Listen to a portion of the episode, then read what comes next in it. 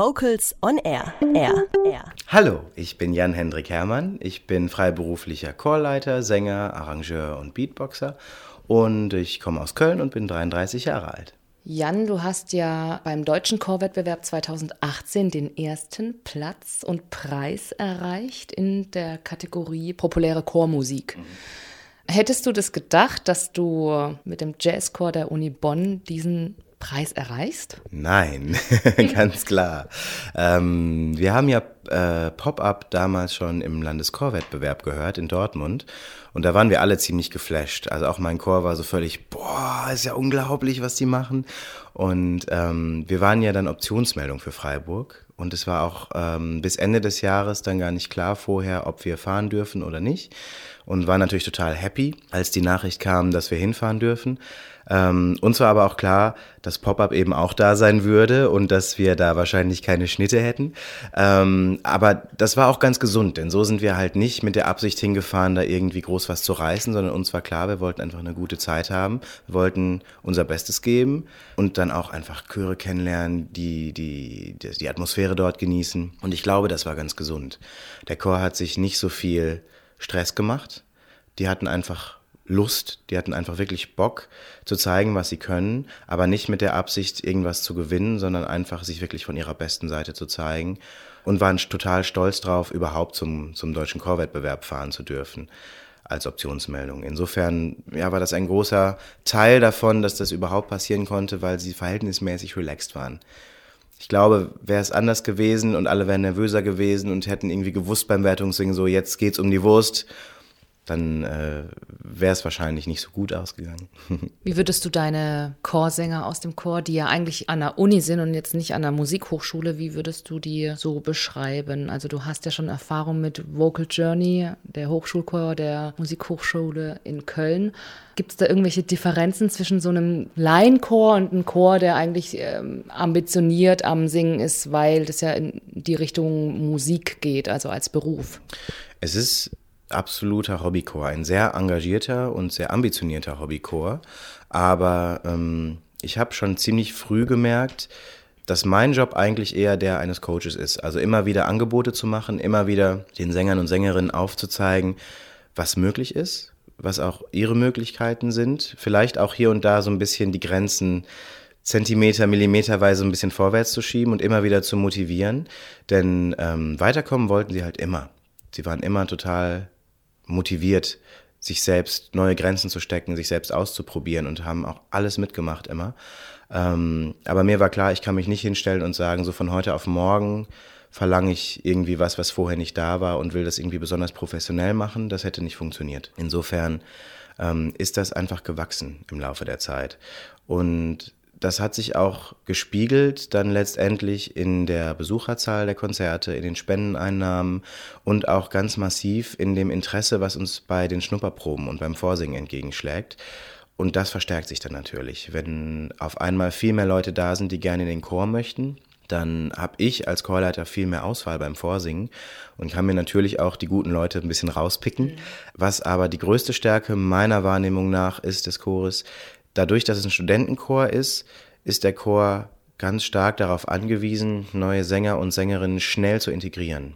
Wir haben halt nicht so viel Zeit innerhalb des Semesters. Wir haben zwei Schnupperproben, dann kommen die Vorsingen, dann kommt eine gemeinsame Probe mit den neuen Sängern und Sängerinnen und dann haben wir direkt unser erstes externes Probenwochenende.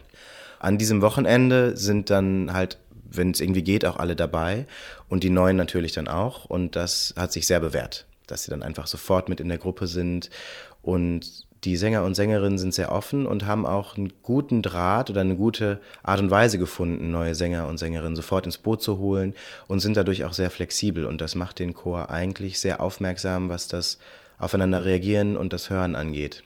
Jedes Semester mit allen neuen Sängern und Sängerinnen ändert sich die Klangfarbe des Chors. Und das finde ich total spannend und total schön. Und das ist, glaube ich, ein sehr, sehr, sehr, sehr fruchtbarer Boden für die musikalische Arbeit. Wie viele seid ihr im Chor und wie viele neue Sänger kommen dann dazu bzw. werden ausgetauscht? Hängt davon ab, wie viele aufhören.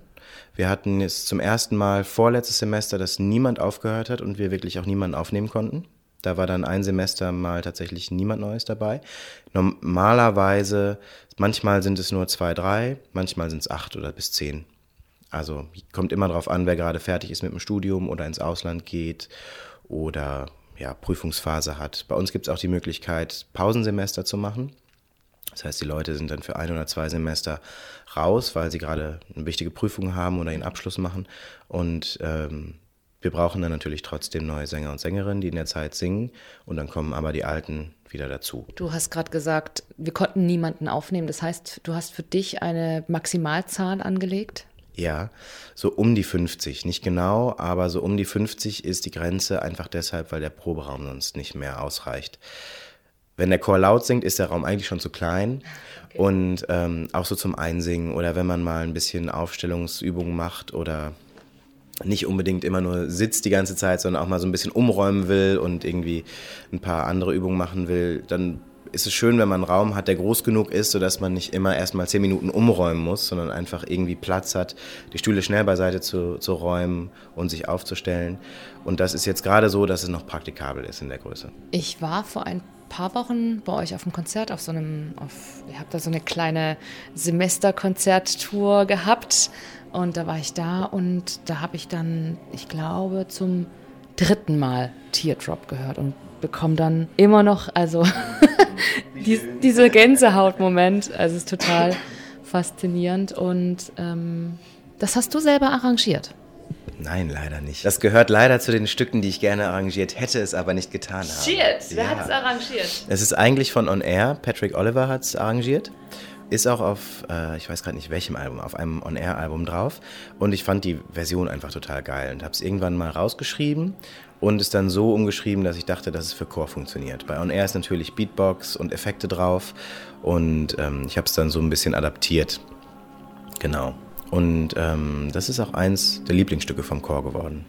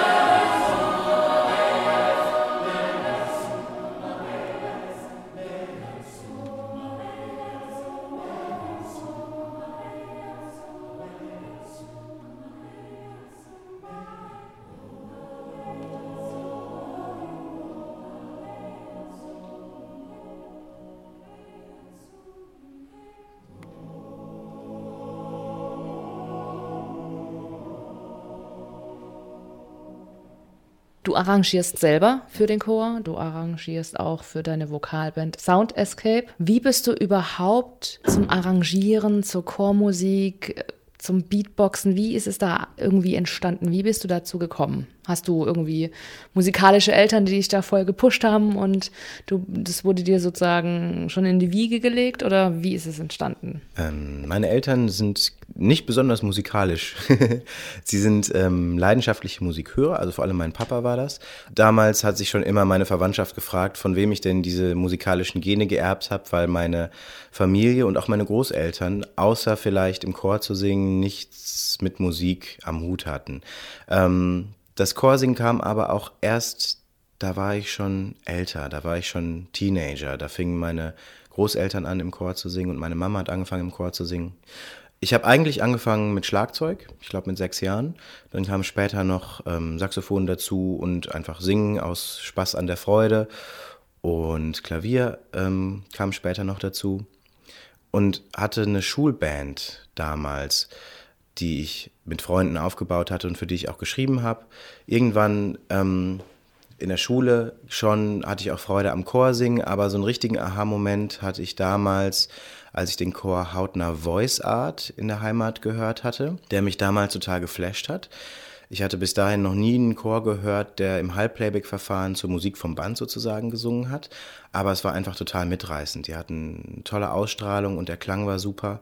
Da bin ich dann eingetreten. Da, da habe ich sehr viel übers Chorsingen gelernt und auch sehr viel ähm, Neugier entwickelt, was das Arrangieren angeht.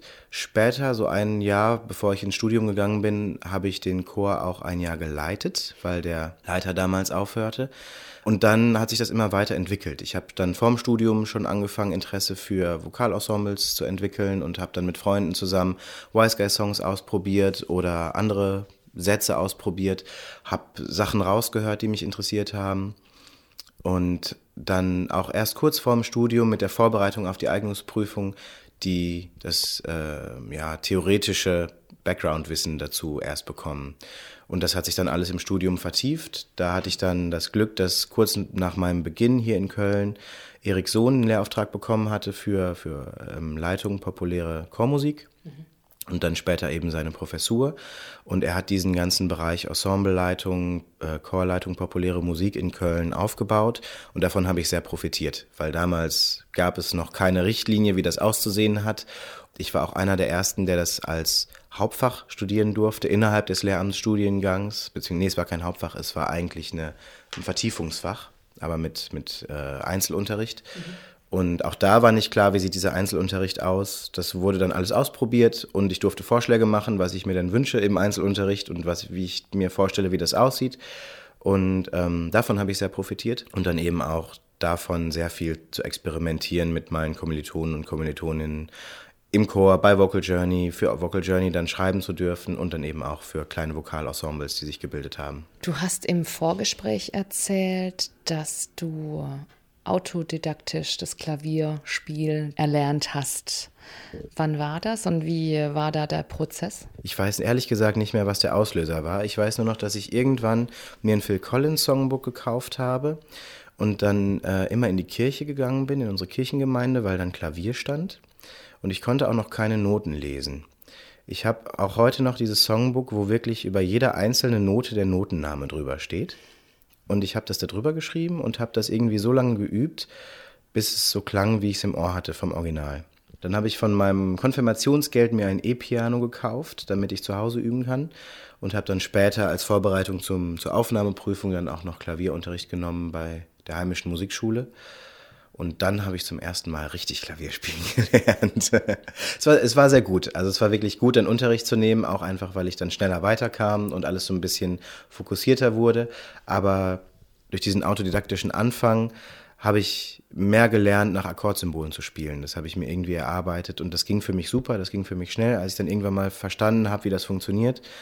Und alles andere kam dann später noch im Klavierunterricht dazu. Du hast ja dann die ganze Musiktheorie erlernt und hast dann nach und nach auch mit dem Arrangieren angefangen. Und mittlerweile gibst du ja auch darin Workshops. Wie ist es von dieser Autodidaktik, ohne dass man es selber studiert hat, Komposition, sowas dann wiederzugeben oder weiterzugeben? der Weg ging da auch sehr übers, durch das Lehramtsstudium. Da hatte ich natürlich auch Tonsatzunterricht und Theorieunterricht, das gehört ja dazu. Ähm, in erster Linie allerdings klassisch, was aber trotzdem sehr hilfreich war. Auch für, für alle anderen Stile. Stimmführungen zu lernen, zu wissen, worauf kann ich achten, um es nicht schwerer zu machen als notwendig. Ganz viel, was Voicings, was, was Schichtungen, Akkordschichtungen und Klänge angeht, war Try and Error. Ähm, zumal ja auch, als ich anfing mit dem Studieren, gab es noch gar nicht so furchtbar viele gute Pop-Arrangements. Das heißt, das war auch noch was, wo die Arrangeure auch erstmal noch ähm, entdecken mussten. Olli Gies ist da natürlich ein Vorreiter, der, der das auch so ein bisschen definiert hat, wie, wie Pop im Chor klingen kann und klingt äh, und da auch das maßgeblich mit beeinflusst hat. Und auch da hatte ich einen Workshop. Erik Sohn hatte ihn mal an die Musikhochschule geholt für einen zweitägigen Workshop, von dem ich auch sehr profitiert habe. Mhm. Einfach seine Herangehensweise kennenzulernen und Punkte nochmal aufgeführt und vor Augen geführt zu bekommen, an die ich vorher nicht gedacht habe oder die ich seitdem einfach mehr im Hinterkopf habe, auf die ich achten kann. Und ähm, dann einfach auch die guten Arrangements, die es gibt, immer wieder anzuschauen und zu gucken, wie ist es da gemacht. Natürlich die, die King Singers Arrangements, die Vocal Line Arrangements, die, ähm, ja, alles, was in dem Bereich verlegt ist, Singers Unlimited, so in dem Bereich, einfach zu schauen, wie sind die, wie sind die Akkorde gesetzt, wie sind die Voicings und da einfach sich ein Vokabular zu erarbeiten. Und mittlerweile gibt es ganz viele Sänger und, und Chorleiter, die nicht gelernt haben zu arrangieren, es aber gerne tun möchten. Auch Musiklehrer gibt es ganz viele, die merken, dass die Notwendigkeit besteht, für ihre Schulchöre eigentlich selbst zu schreiben oder auch für Schul für Singklassen, weil sie merken, dass die verlegten Arrangements nicht unbedingt immer passen. Gerade Schulchöre haben ja auch eine ganz besondere Besetzungsform, oft wenig Jungs. Die Jungs, die da sind, haben oft mit dem Stimmbruch zu kämpfen und so weiter. Ähm, das heißt, die Notwendigkeit, da ihren Ensembles oder Chören was auf den Leib zu schneidern, ist eigentlich sehr groß. Aber sie sind so ein bisschen im Spannungsfeld von viele wissen nicht, wie anfangen und wie rangehen. Und sie haben wenig Zeit. Und das ist so, da ist mir ganz viel Interesse entgegengeschlagen. Viele haben mich gefragt, ich möchte was für meine Schulchöre schreiben, weiß aber nicht, wie ich da rangehen soll oder habe zu wenig Zeit, um da wirklich ewig lange dran rumzudoktern. Gibt es irgendwie eine Methode oder einen Ansatz, der das so ein bisschen kanalisiert, mhm. der mir so eine Art Rezept an die Hand gibt, dass ich nicht bei Adam und Eva anfangen muss, sondern so ein bisschen weiß, wie ich den Weg strukturieren kann. Und das ist so der Bereich, was ich zuletzt mehr gemacht habe. Und du beatboxst, also du singst in einer Vokalband bei Sound Escape und spielst da sozusagen Mundschlagzeug. Wie sehr würdest du sagen, dass das Schlagzeugspielen wichtig ist fürs Beatboxing? Für mich sehr. Ich bin ja kein Beatboxer, der irgendwie besonders krass ist im Sinne von krasse Sounds hat. Also ich traue mir auch nicht zu, die, so, so, so eine Beatbox-Präsentation alleine innerhalb eines Sound Escapes-Konzerts zu machen. Ich finde mich einfach nicht gut genug dafür. Also so ein Schlagzeug-Solo. Genau, ich traue mich nicht, ein, ein Beatbox-Schlagzeug-Solo alleine ähm, zehn Minuten lang zu machen, weil ich mich nicht ähm, gut genug dafür finde tatsächlich. Irgendwie, dass es nicht abwechslungsreich genug wäre und ich tatsächlich auch technisch nicht so fit bin, dass ich diese Geschwindigkeit drauf hätte, wie zum Beispiel äh, Patrick Oliver oder so. Deswegen habe ich sehr früh mich darauf besonnen, möglichst musikdienlich zu beatboxen. Und da hilft es mir sehr, vom Schlagzeug zu kommen und zu wissen, was ist bei Grooves wichtig, was ist, was ist zum Thema Timing wichtig, äh, Phrasierung, welche Grooves sind typisch für einen bestimmten Stil, welche Sounds sind typisch für einen bestimmten Stil. Das ist was, was was mir sehr am Herzen liegt, dass wenn ich irgendwie, wenn wir eine Funknummer haben, zum Beispiel Uptown Funk, dass es dann auch eine Funk-Snare ist, die ich probiere nachzumachen und nicht irgendeine Snare, die eigentlich aus dem Elektrobereich kommt oder sowas. Wie klingt das zum Beispiel? Ähm, also eine PF-Snare würde ich mache ich bei, bei Uptown Funk und die möglichst hell und hoch. Und ähm, es gibt ja zum Beispiel diese ähm, reingesogenen Inhale-Snares, diese Clap-Snares. Das machen auch sehr viele Beatboxer sehr, sehr gerne. Aber die hat in dem Stil einfach nichts verloren, zum Beispiel. Also das sind so Gedanken, die ich mir dann mache. Wo ich schon denke, irgendwie, ich möchte es möglichst stilgetreu machen, dass es einfach passt und dass, das, dass der Groove steht, dass das Timing passt. Bei unserem Vorgespräch hast du ja gesagt, ähm, du genießt es total bei Sound Escape zu singen, weil du dann da endlich auch selber singen kannst, selber Musik machen kannst, also nicht immer vorne als Dirigent. Wie lange singst du da bei Sound Escape und wie ist es da entstanden? Bei Sound Escape bin ich ungefähr seit Anfang 2015 und ähm, damals gab es einen Besetzungswechsel. Der damalige Bariton hat aufgehört und dann hat die Band mich gefragt, ob ich Lust hätte, dazuzukommen. Damals hatte ich noch eine andere A Cappella-Band namens Klang Heimlich, die gibt es heute nicht mehr, ähm, in der ich gesungen und gebeatboxt habe. Das habe ich eine Zeit lang parallel gemacht, aber aus privaten Gründen und beruflichen Gründen äh, hat sich dann Klang Heimlich so ein bisschen im Laufe der Zeit klammheimlich aufgelöst sozusagen. es ist für mich sehr wertvoll, die Dinge, die ich in Coachings, in Fortbildungen, in Workshops sage, auch selber zu erleben. Dass ich weiß, wovon ich spreche und auch weiß, dass ich es selber machen muss im, in einem Ensemble, dass ich auch einfach ein praktische Tipps geben kann. Und es, ist einfach wirklich ein Experimentierfeld für mich. Ich kann Arrangements schreiben, ich merke sehr schnell, was funktioniert, was nicht funktioniert. Bei uns ist es so, dass die Arrangements, die in die Gruppe getragen werden, die sind nicht fertig. Die sind eine Arbeitsgrundlage. Und dann fangen wir an, daran zu ändern, was wir denken, was geändert werden muss ich weiß noch, wir hatten ein Arrangement von mir von Gravity von Sarah Barills und wir haben, glaube ich, anderthalb Stunden einfach nur zu fünft um einen Tisch gesessen und das Ende vom Lied war, dass die erste Seite bis auf zwei Stimmen gestrichen war, die zweite Seite zur Hälfte bis auf zwei Stimmen gestrichen war, bei der dritten, bei auf der zweiten Hälfte der zweiten Seite kam dann irgendwann doch noch mal wieder eine Stimme dazu und dann haben wir noch ein paar Voicings geändert und hinterher waren überall Striche drin. Aber es war einfach besser hinterher. Und das sind natürlich Erfahrungen, die ich so nirgendwo sonst sammeln kann. Und da bin ich sehr dankbar für. Und äh, dann eben auch beim Singen merke, wie wichtig es ist, nicht nur selbst in der Lage zu sein, irgendwie zu singen, in, zu intonieren, sondern eben auch die Ohren offen zu halten für Blending, für Intonation, für Timing und zu reagieren. Und das probiere ich dann eben auch immer zu vermitteln. Something always brings me back to you.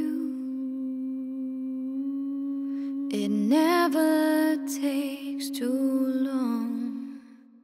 No matter what I say or do, I still feel you here till the moment I'm gone.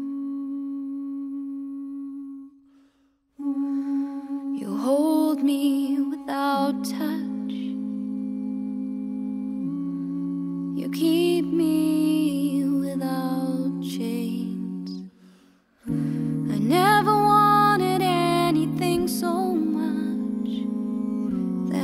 Drown in your love and not feel your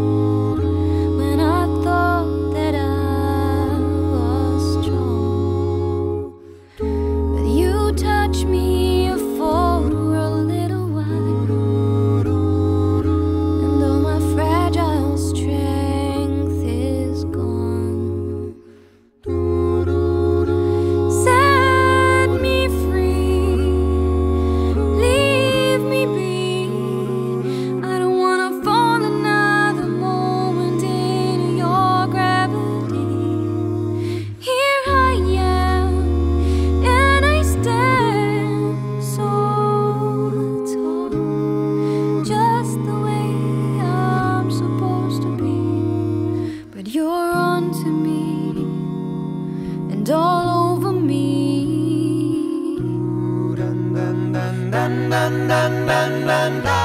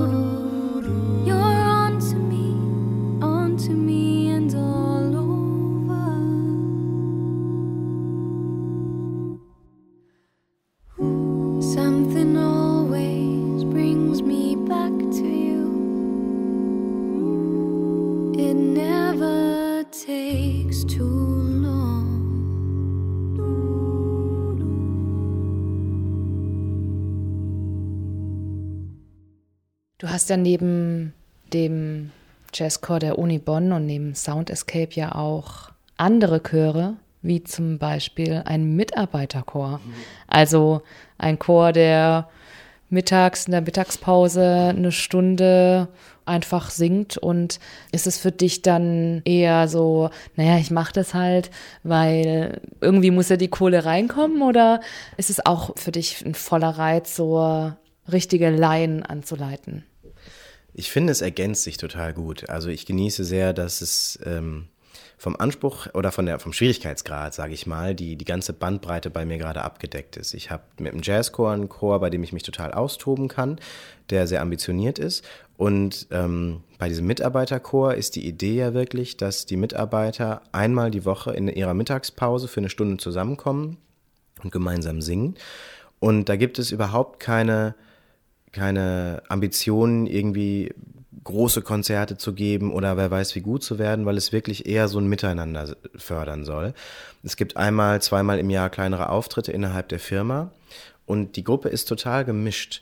Die Gruppe besteht aus, einige, aus erfahrenen Chorsängern, die seit vielen, vielen Jahren in verschiedenen Chören gesungen haben und einige haben dann eben im Mitarbeiterchor zum ersten Mal sich überhaupt ans Singen gewagt seit der Schulzeit. Das ist für mich total reizvoll, dann eben auch immer wieder zu schauen, was für Stücke kann ich mit denen machen, was für Stücke kann ich für sie schreiben, dass das gut funktioniert, dass die Erfahrenen, dass denen nicht langweilig wird, dass den ähm, weniger Erfahrenen, dass sie sich nicht überfordert fühlen und dass man voneinander lernen kann. Und das, ich probiere da so ein bisschen auch wirklich in die, in die Gruppendynamik reinzugehen und dazwischen mit meinen anderen Chören sind noch andere Stufen und das finde ich total schön, wie sich das ergänzt, weil ich merke, auch wenn ich auf Workshops gehe, manchmal habe ich eine Gruppe, die sehr, sehr gut ist, wo ich schnell vorankomme.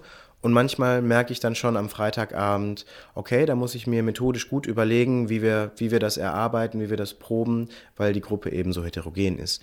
Und da kann ich dann total von diesen Erfahrungen profitieren, die ich mit den verschiedenen Chören, die ich fest habe, gemacht habe. Das sind ja viele Jobs, die du so jonglieren musst im Endeffekt. Wo bleibt da die Zeit für Jan-Hendrik Herrmann? Ähm, das ist etwas, was ich mir für nächstes Jahr vorgenommen habe, ein bisschen konsequenter zu verfolgen. Ähm, wie es immer so ist, dann kommen, kommen tolle Anfragen, dann kommen irgendwie tolle Arrangementanfragen oder, oder Workshop-Anfragen, die ich ungern ablehne oder Coaching-Anfragen. Und auf einmal stelle ich fest, dass irgendwie alle Wochenenden voll sind. Und ich hatte mir eigentlich für dieses Jahr schon vorgenommen, dass wenigstens ein Wochenende in jedem Monat frei bleiben sollte. Das hat nicht ganz funktioniert. Aber für nächstes Jahr werde ich das ein bisschen konsequenter verfolgen ich bin noch nicht lange in der Situation, dass ich darauf Acht geben muss. Deswegen ist das für mich was Neues, diese Form von Zeitmanagement konsequenter zu verfolgen, dass auch eben die Freizeit nicht drunter leidet. Ich finde, ich habe das für die, dafür, dass ich das nicht so konsequent verfolgt habe, doch noch ganz gut rumgerissen dieses Jahr. Aber ich habe definitiv das Bedürfnis, noch ein bisschen mehr auf äh, Freizeit zu achten, auch einfach um, um Freunde, mit, was mit Freunden zu unternehmen, mit meiner Freundin zu unternehmen die Familie zu besuchen, die ja in der Nähe von Detmold lebt. Und auch das ist dieses Jahr sehr reduziert gewesen. Da möchte ich einfach mehr Zeit haben, auch mal da wieder hinzufahren und einfach mal mehr als für einen Tag, sondern mal wirklich ein paar Tage in Ruhe dort zu sein. Insofern ist das so gerade meine Herausforderung.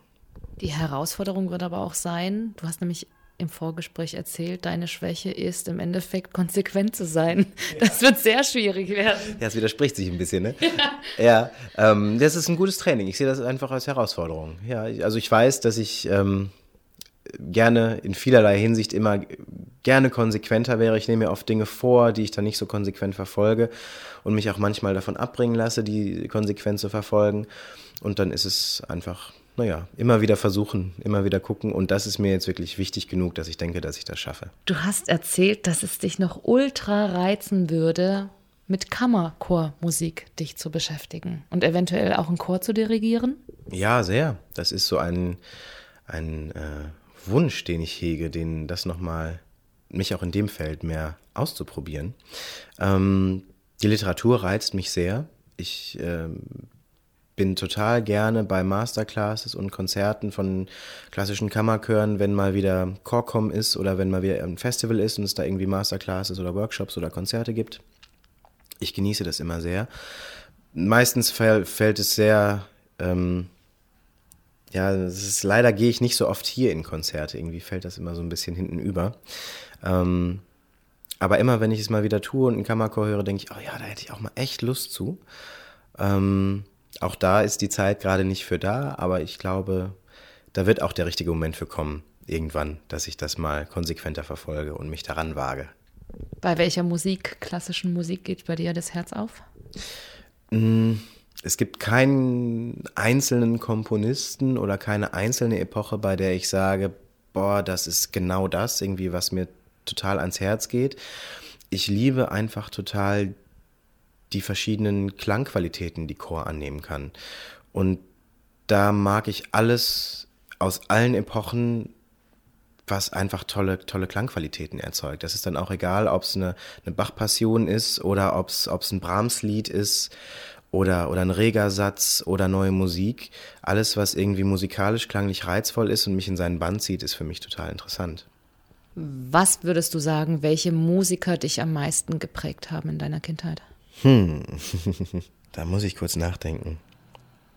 Also, mein Papa hat versucht, mich damals bewusst mit Phil Collins und Genesis in Kontakt zu bringen, als ich anfing, Schlagzeug zu studieren. Und erstmal hat mir das irgendwie nicht gefallen. Ich bin nicht, also ich weiß gar nicht, ob es mir nicht gefallen hat, aber auf jeden Fall bin ich nicht so drauf angesprungen, wie er dachte. und das Witzige war, dass er das dann irgendwann aufgegeben hat und dann bin ich aber irgendwann als Teenager selber drauf gekommen und dann fand ich es total gut. Und dann fand ich, hat es mich total geflasht. Also dann Genesis und Phil Collins hat mich schon alleine schlagzeugtechnisch sehr, sehr geprägt. Und dementsprechend ähm, dann auch verschiedene Schlagzeuger von Chester Thompson, Louis Conte als Percussionist. Ähm, ich habe damals öfter dieses Festival in Paderborn besucht, Drums und Percussion. Das ist, glaube ich, sogar Europas größtes Schlagzeug- und Percussion-Festival. Da war ich ein paar Mal. Und da habe ich viele tolle Schlagzeuger kennengelernt und war in vielen tollen Masterclasses. Ähm, das hat mich sehr geprägt. Ich weiß nicht, wann ich es entdeckt habe, aber ich finde Peter Gabriel immer noch unfassbar eindringlich und unfassbar schön. Und irgendwie auch sein, sein Mut, so zu singen, wie er singt. Wo ich von verschiedenen Sängern aus meinem Umfeld schon öfter Kommentare gehört habe wie, oh, das ist doch nicht schön oder sowas, wo ich denke, nein, aber es ist so ehrlich und das ergreift mich total. Ich weiß noch, ich habe damals einer Kommilitonin von mir äh, Red Rain vorgespielt aus, der, aus einem Live-Album und da klingt er einfach sehr, sehr kratzig und sehr, sehr rau und das fand sie, fand sie gar nicht gut. Äh, aber mich hat das irgendwie total beeindruckt, auch seine, ja, einfach seine Direktheit in seiner Klanggebung und seine direkte, seine musikalisch direkte Art, manchmal sehr spröde, manchmal aber auch total so, dass man sich in den Arm genommen fühlt. Mhm. Einfach so unmittelbar.